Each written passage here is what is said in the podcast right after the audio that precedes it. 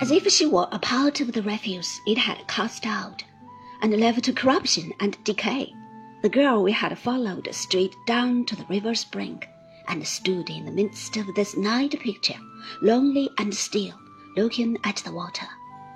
There were some boats and barges astrand in the mud, and this enabled us to come within a few yards of her without being seen. I then signed to Mr. Peggotty to remain where he was, and emerged from the shade to speak to her.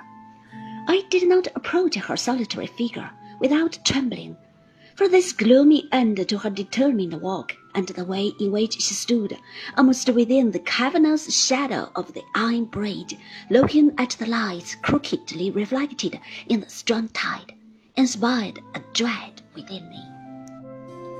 I think she was talking to herself.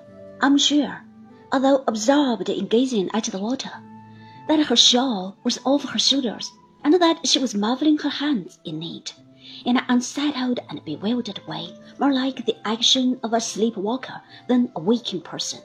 I know, and never can forget, that there was that in her mild manner which gave me no assurance, but that she would sink before my eyes until I had her arm within my grasp. At the same moment, I said, Martha! She uttered a terrified scream and struggled with me with such strength that I doubt if I could have held her alone. But a stronger hand than mine was laid upon her, and when she raised her frightened eyes and saw whose it was, she made but one more effort and dropped down between us.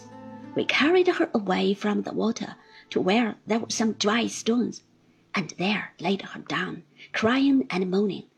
In a little while she sat among the stones, holding her wretched head with both her hands. Oh, the river! she cried passionately. Oh, the river! Hush, hush, said I. Calm yourself.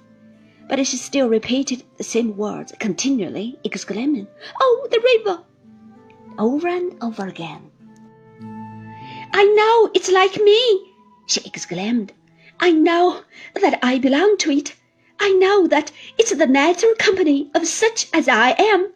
It comes from country places where there was once no harm in it, and it creeps through the dismal streets, defiled and miserable, and it goes away, like my life, to a great sea that is always troubled, and I feel that I must go with it. I have never known what despair was, except in the tone of those words.